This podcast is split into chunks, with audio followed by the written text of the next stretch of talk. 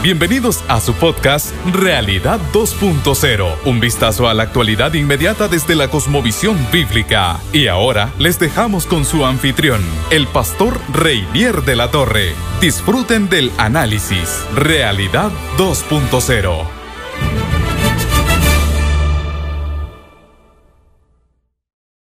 Sí, qué alegría, qué bendición, qué privilegio, mi hermano, que usted y yo podamos una vez más encontrarnos, al menos desde la distancia, ¿verdad? A través de este, de este espacio, Realidad 2.0. Así que es un placer para mí eh, poder estar eh, de alguna manera junto a usted una vez más, ¿verdad? Analizando lo que sucede a nuestro alrededor, dándole una ojeada, un vistazo a nuestro mundo, inquietante mundo, desafiante mundo, interesante mundo eh, por cualquier arista que lo veamos, ¿verdad? Hoy quiero darle un poquito de seguimiento al tema del, episodio pasado, porque es un tema que, por supuesto, tan importante, tan relevante para nosotros, tan inmediato, que tenemos que, darle un vistazo, echarle un vistazo un poquito más detenido. Así que quiero, quiero compartir eso con usted. Comienzo de esta manera. A mediados del siglo VI, siglo VI antes de Cristo, eh, el imperio babilónico había caído bajo el poder del imperio persa y el rey Darío, que en aquel momento era el rey que estaba sobre Babilonia, promulgó un edicto. Algunos recordarán lo que estoy hablando porque esto que estoy hablando forma parte de la historia que está contenida en el libro de Daniel en el Antiguo Testamento.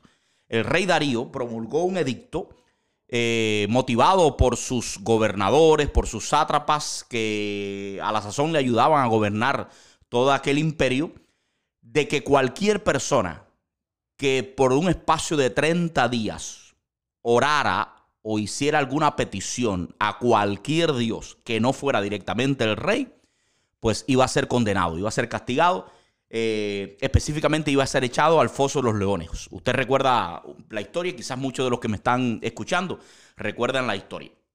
¿Por qué traigo esta historia? ¿Por qué la traigo a, colación? Bueno, porque es una historia muy, muy fácil, muy, que muy directamente nos recuerda una gran verdad. Y es la verdad de que para ilegalizar una religión, para ilegalizar una fe, no necesariamente hay que ir directamente contra esa institución, no necesariamente hay que declararla como algo ilegal dentro de un territorio, basta solamente con promulgar una ley que de alguna manera limite, estorbe, impida, estorba o impida la, digamos, práctica de alguno de los elementos externos de esa religión. Eh, si, si es parte constitutiva de esa fe, de esa creencia, de esa religión, el orar a Dios, pues no hace falta promulgar una ley. Algunos dirán, eh, todos estos pastores que, hoy están hablando de posibilidad de persecución religiosa en nuestros días, quizás están exagerando un poco, es imposible que nuestro mundo cambie tanto que de alguna manera gire 180 grados la perspectiva que la sociedad tiene del, cristianismo. Y es muy, muy difícil que el cristianismo sea ilegalizado, sea perseguido en nuestro tiempo, pero con Daniel capítulo 6 le estoy recordando que no hace falta hacer ese giro de 180 grados. No es necesario para nada eh, llegar al, al momento en que también podría ocurrir. No, no, no estamos diciendo que no, pero no, ni siquiera hace falta llegar al momento en que la gente tenga una percepción eh, negativa completamente del cristianismo en su conjunto. Para que en la práctica haya una persecución de tipo religiosa, para que en la práctica haya un problema con los cristianos, basta con que se promueva una ley, basta con que se implante una ley que impida, que limite de alguna manera al menos uno de los elementos prácticos importantes de la, de, la manera de vivir una persona con esa fe, de la manera de vivir un cristiano.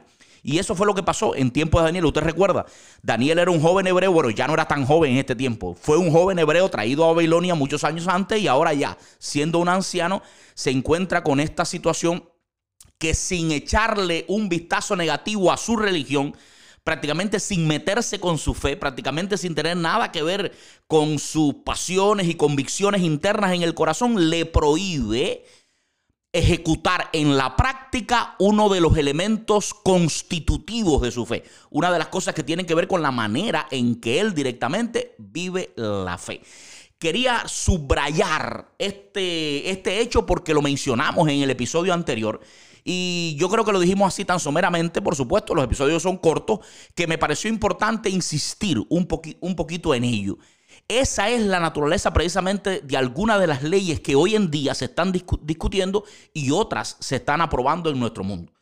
Como por ejemplo la ley que le comenté en el episodio anterior en Australia, donde se, está buscando la prohibición de cualquier práctica que induzca al cambio, a la supresión o a la conversión de personas eh, de la homosexualidad a la heterosexualidad.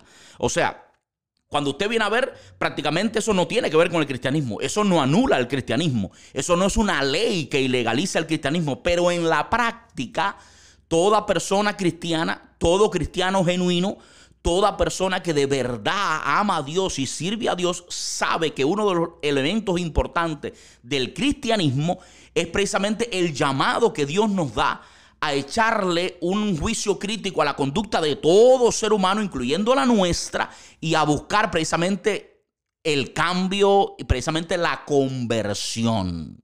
Ahí es donde quiero llegar, mi hermano. Por supuesto, cuando en la ley se dice conversión, conversión no se está hablando de la conversión teológica cristiana, de, de lo que nosotros llamamos conversión, pero sí está hablando de un cambio. Y la conversión cristiana eh, incluye un cambio importante. De tal manera que si a los cristianos se les sigue tolerando por cualquier otra cosa y si les sigue permitiendo en la sociedad por cualquier otra, en cualquiera otra de sus manifestaciones, pero se le impide cualquier tipo de acción o palabras que encaminadas a producir un cambio en un sector de la población, por supuesto que está ocurriendo lo mismo en, en esencia que ocurrió en el siglo VI Cristo con el ejemplo de Daniel que le acabo de poner y es que se está impidiendo a esa persona ejecutar uno de los elementos constitutivos de su fe, uno de los elementos que forman parte ineludible de la práctica de esa religión. En, en, esencia, se le está limitando la libertad religiosa a esa persona. Creo que lo mencionamos en el episodio anterior, pero hoy lo, reafirmamos, que para eso es que he, querido hacer eh, este episodio, para reafirmar esos conceptos. O sea, no necesitamos una ley de libertad religiosa que para, para poder pensar o creer como queremos hacerlo. O sea, nadie está dentro de mi corazón para regular lo que yo pienso o lo que creo. La libertad religiosa y las leyes que guardan la libertad religiosa la necesitamos para la práctica, para poder obrar y vivir conforme a esas convicciones que tenemos internamente. O sea, la libertad religiosa, en el caso de Daniel, no es para que él pueda eh, pensar o creer eh, conforme a lo que él entiende que es su fe hebrea. La libertad religiosa él la necesitaba para poder orar desde su casa como, como hacía, ¿verdad? A ese Dios que era su Dios. De tal manera que no hace falta poner una ley que diga no se puede creer más en el Dios de Israel. No fue eso lo que ocurrió, ni hace falta. Para restringir la libertad religiosa de Daniel, solamente había que decir, hay que orar al rey de Babilonia, no se puede orar a ningún otro Dios eh, durante 30 días, porque ya ese edicto va en contra, va totalmente opuesto, va totalmente en, en antagonismo con la manera en que Daniel interpreta su fe. Y eso es lo que pasa con, con las leyes que se están imponiendo hoy en día. El mismo ejemplo del pastor Olaf, ¿te recuerda el pastor que pusimos el ejemplo en el episodio anterior? Va por la misma cuerda. Si un pastor dentro de toda su enseñanza, de todas las áreas de la vida humana en, que la, en las que la Biblia vierte luz sobre ellas y como parte de la práctica pastoral de enseñar y ayudar a las personas a, a tener una cosmovisión cristiana, no puede tocar el tema de la sexualidad humana, tal y como lo expresa la Biblia y desde el punto de vista bíblico, entonces hay una coacción, hay una limitación. Entonces ese pastor está teniendo un problema de libertad, de libertad de expresión, de libertad religiosa, de libertad para ejercer su fe. Porque es que ese tema es constitutivo, es parte ineludible, es, una, es un elemento que forma parte indispensable de la fe de esa persona y de la práctica de su religión de esa persona en específico. Eh, creo, que, creo que se entiende, se entiende ese punto, mi hermano. Se entiende, se entiende ese punto que es el que, el que queremos reforzar en este, en este episodio en nuestra mente para nosotros entender por dónde vienen las cosas. No hace falta hacer algo, pensar en algo catastrófico, ¿sabe? Del mundo entero contra el cristianismo. Solamente, solamente hay que, como está ocurriendo, comenzar los, diferentes gobiernos y estados a poner y a promulgar ciertas leyes que ataquen ciertos puntos importantes de la fe para que las personas cuya fe incluye específicamente esos puntos comiencen, por supuesto, o comencemos a tener conflicto, un conflicto de lealtades, un conflicto de lealtades. O sea, ¿a quién le soy fiel? ¿Al gobierno? ¿A la manera eh, en que se interpreta este punto, digamos, en la opinión pública y en el público en general, o mi lealtad sigue estando donde siempre ha estado, en la visión bíblica, en la visión divina de esa área importante sobre la cual habla la ley. ¿Se entiende eso? Importante que, que podamos entender eso. Eh, algunas personas dirán, bueno, los cristianos no pueden seguir creyendo sencillamente, creyendo en su Dios, sin meterse en ninguna de esas cosas. No se puede hacer ahí una separación entre una cosa y la otra y a la misma vez que tú crees en Cristo y vives tu vida cristiana y funciona para ti, sencillamente te callas y no te metes en ninguno de esos problemas.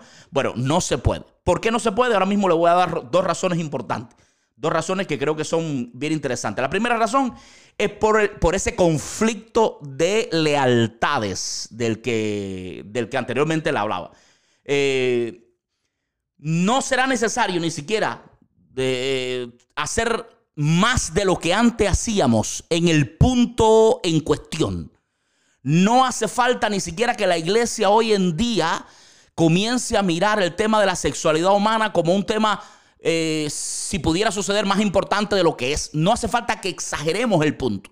No hace falta que toda nuestra vida gire alrededor ahora de ese, de ese solo tema. No, no. Solamente con mantener, mantener, fíjese lo que le estoy diciendo, mantener el mismo concepto, la misma opinión y la misma actitud que siempre la iglesia ha tenido acerca de ese punto, ya es suficiente como para entrar en ese conflicto de lealtades del que no vamos a poder librarnos y, que, y del que vamos a tener obligatoriamente que definirnos, que parcializarnos hacia un bando o hacia el otro. Mire, mire qué interesante. Aquí hay un, un verso de esa historia de Daniel que me pareció interesante. Normalmente no, no incluyo. Eh, contenido bíblico, ¿verdad? Directamente, directamente. Estoy hablando en un episodio, pero me parece interesante. Esta vez dice, cuando Daniel supo que el edicto había sido firmado, entró en su casa y abierta las ventanas de su cámara que daban hacia Jerusalén. Se arrodillaba tres veces al día y oraba y daba gracias delante de su Dios, como lo solía hacer antes. Y esa, palabra, y esa última expresión, como lo solía hacer antes, es vital. Porque es la descripción real de la posición de los cristianos bíblicos hoy en día con respecto a todos esos temas puntuales, específicos y claves que se están configurando en nuestro tiempo en, en, en los puntos a discutir, en la manzana de la discordia. Hay puntos que son manzanas de la discordia. Hay temas que ahora mismo eh, están en polémica eh, desde el punto de vista, cuando se presenta desde el punto de vista cristiano y cuando se presenta desde el punto de vista secular. Hay algunos asuntos que son los que ahora mismo están en, el, en el candelero y en la discusión. Bueno, si la iglesia reclama, si los cristianos bíblicos reclamamos nuestro derecho a continuar teniendo sobre esos mismos puntos la opinión, el criterio y la actitud que siempre hemos tenido, ni más ni menos, ni más ni menos, ya vamos a estar en conflicto. Es inevitable, hermano. Es inevitable que se haga, es inevitable que se haga, porque lo que estamos diciendo ahora no es que no es que la iglesia ni los cristianos estamos llamando a una cruzada especial contra algunos puntos o áreas de la sociedad.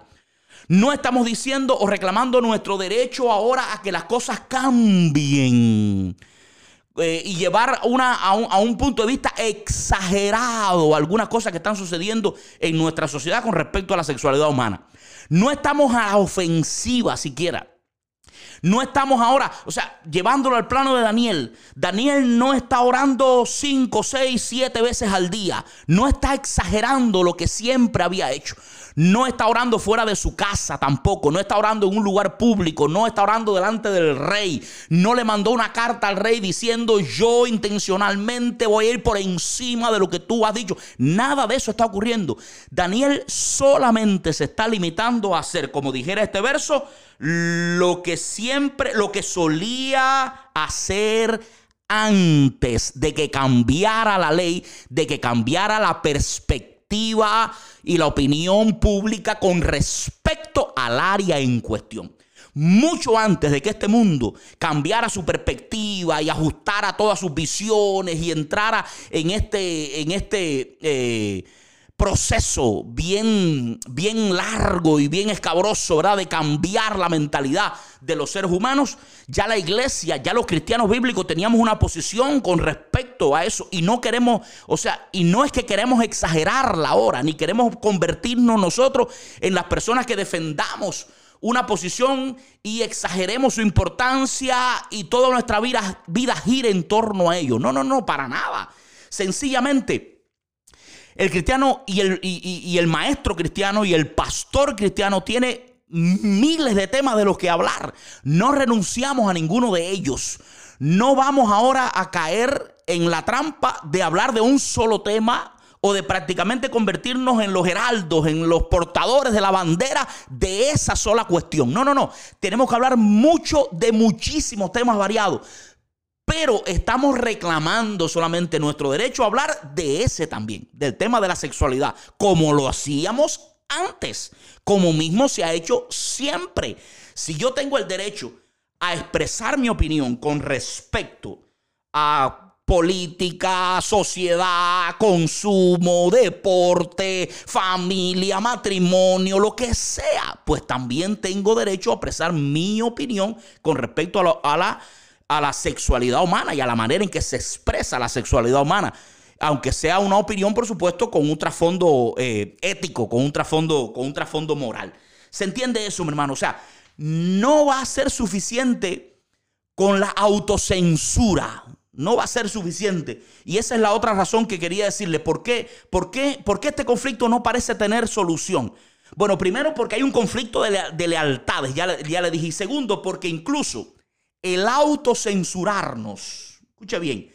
Ahora mismo, si nosotros llegáramos a la conclusión y dijéramos, nosotros como cristianos vamos a hablar de todo menos de la sexualidad. Nosotros mismos nos vamos a cortar, a limitar, nos vamos a autocensurar.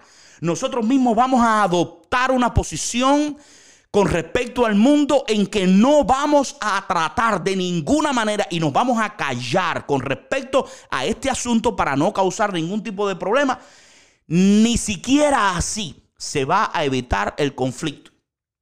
Porque este conflicto tiene unos matices totalitarios, porque las personas que hay detrás promoviendo toda esta ideología y toda esta manera nueva de interpretar el hombre y de interpretar las relaciones y de interpretar la sexualidad, son personas con, con, mentalidades totalitarias, con enfoques totalitarios del mundo. Y a ellos no les sirve el silencio. No sé si usted se da cuenta, el silencio no les sirve. Aun si la iglesia guardara silencio, aun si fuera lógico y bueno y justo, y aun si fuera conveniente para la iglesia, que no creo que lo sea, guardar silencio absoluto cediendo al mundo el espacio de definir y configurar el tema de la sexualidad humana sin la intervención de la iglesia, eso no resolvería nada. Porque las personas que están detrás en su afán totalitario no buscan nuestro silencio, lo que buscan es nuestra lealtad absoluta y nuestra rendición, como en el caso de Daniel. Y si no, preguntémoslos entonces, por ejemplo, a alguien como Tim Farron. ¿Quién es Tim Farron? Tim Farron era un político eh, inglés, eh, presidente del Partido Liberal eh, Británico durante un tiempo. Y fue interesante porque Tim Farron es un cristiano evangélico, un cristiano de convicciones, un cristiano bíblico. y todo el mundo lo sabía. Desde que Tim Farron comenzó su liderazgo en el partido, que por cierto su actuar en el partido fue muy bueno y el partido eh, creció y mejoró durante su trabajo, pero desde que comenzó, él comenzó el acoso de los medios, de otros políticos y de otros actores de la sociedad que impulsan este tipo de ideología para que Tim Farron obligatoriamente pronunciara cuál era su posición con respecto a la homosexualidad. Mire qué interesante. El acoso fue continuo para que expresase sus ideas personales con respecto a eso, ¿verdad? Con respecto, por supuesto, a las relaciones homosexuales y al matrimonio homosexualidad.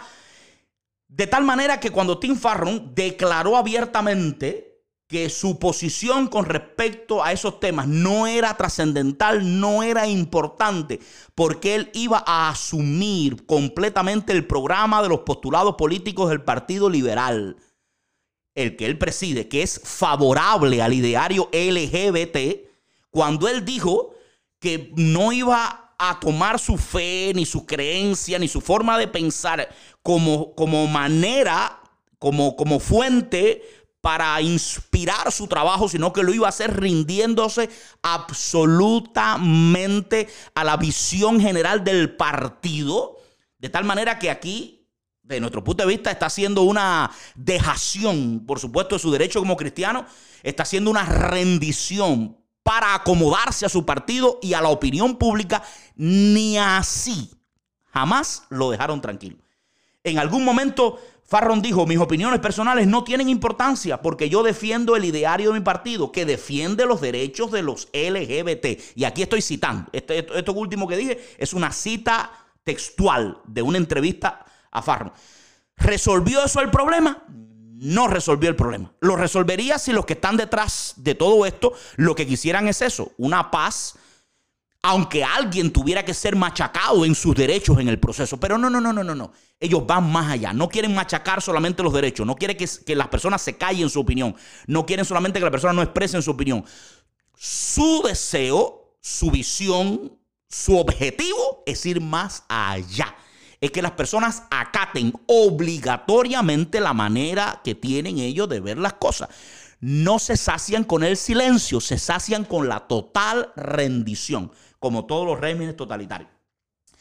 Dice algo que escribí acá acerca de, Farron, dice eh, en una noticia, eh, en uno de los canales de noticias que hablaron de la dimisión, y ya estoy adelantando que este hombre eh, presentó su renuncia, dice, ante el, creciente, ante el creciente miedo del partido de un fracaso en las elecciones, el propio Farron trató de zanjar la polémica diciendo que no consideraba que la homosexualidad fuera un pecado pero que en todo caso un político no debe pontificar sobre teología. Otra, otro ceder, otra rendición, otro paso atrás, otra concesión graciosa a esas personas otro momento de flaqueza, de debilidad, de autocensura, otro momento de ceder para que los demás estén contentos. Lo dijo abiertamente, no creo que sea un pecado y no creo que un político tenga que ver con nada de eso, ni que tenga que hacer teología, cosas que son por supuesto debatibles, pero las dijo. ¿Resolvió eso el problema? Mm, mm, tampoco. Sigue la noticia diciendo, pero el lobby gay no se conformó con esto. Vez tras vez hasta la extenuación, le exigió que desnudase su alma, que dijese lo que él creía y pensaba como persona y cristiano en conciencia. Y ahí siguieron insistiendo, insistiendo, insistiendo hasta que finalmente, dice también la noticia, una de las tantas noticias, cansado y presionado, a tener que dar una respuesta, dijo lo obvio que la mayoría de los cristianos evangélicos piensan. Como Daniel, lo que hemos hecho siempre. La práctica homosexual es un error ético, entre paréntesis pecado, a los ojos de Dios, según la Biblia. Qué interesante, ¿verdad? Cuando eso sucedió, por supuesto que los inquisidores le fueron arriba, que los inquisidores hicieron su trabajo ya habían hecho el trabajo de forzarlo, obligarlo a decir lo que hay en el fondo de su corazón. Y cuando al fin lo dice, entonces comienzan su trabajo de presión, de chantaje, de crítica, de persecución de todo punto de vista, político, personal, familiar, a todos se han atrevido, hasta que Farron tuvo que renunciar a la dirección de su partido diciendo que no había encontrado la manera de poder conciliar su liderazgo frente a un partido con el mantener sus convicciones cristianas. El director de políticas de la Alianza Evangélica del Reino Unido, Dave Landrum, respondió a las noticias de la dimisión de Farron con un artículo en el que criticó la coronación de una nueva ideología, los cuales aprovechan cada situación para inferir en la normalidad de sus ideas, controlando, deslegitimando y finalmente silenciando cualquier voz o postura que sea diferente a la suya. Termina esta noticia, del cual he leído algunos fragmentos, diciendo, el crimen, entre comillas, de Farron fue simplemente ser cristiano practicante. El crimen, el único crimen de muchos de nosotros hoy en día va a ser eso. Sencillo, ser cristianos practicantes. Practicar nuestra fe. Practicar nuestra fe. Aún todas las concesiones que hagamos en busca de una paz no van a ser suficientes. No van a ser suficientes porque ellos no quieren, vuelvo y repito, una paz. Ellos quieren una imposición, una dictadura, un régimen totalitario, una rendición por la fuerza y la presión social de todos, absolutamente de todos. Una rendición uniforme. Para ello, no necesitan ilegalizar el cristianismo, necesitan solamente hacer algunas leyes que, van que, formen en nosotros un conflicto de intereses, para luego obligarnos a posicionarnos en ese conflicto del lado en el que ellos quieren que estemos. Dios nos ayude. Vamos a hablar un poquito más en otros episodios, dándole seguimiento un poquito a esto que se está levantando en nuestro mundo y que constituye toda una amenaza para la práctica cristiana en nuestro tiempo. Ha sido una bendición, un placer, un privilegio en estos días de Navidad eh, apartar este tiempito para traerles un poquito más de información con respecto al mundo en el que estamos viviendo. Dios los bendiga mucho. Feliz Navidad a todos. Nos vemos en el próximo episodio. Bendiciones. Gracias por escuchar este capítulo. No te pierdas el próximo análisis de otra de las características de nuestra realidad. Te invitamos además a seguir al pastor Reinier de la Torre en sus redes sociales y a unirte a la familia online Vida 2.0. Ven con nosotros y te haremos bien.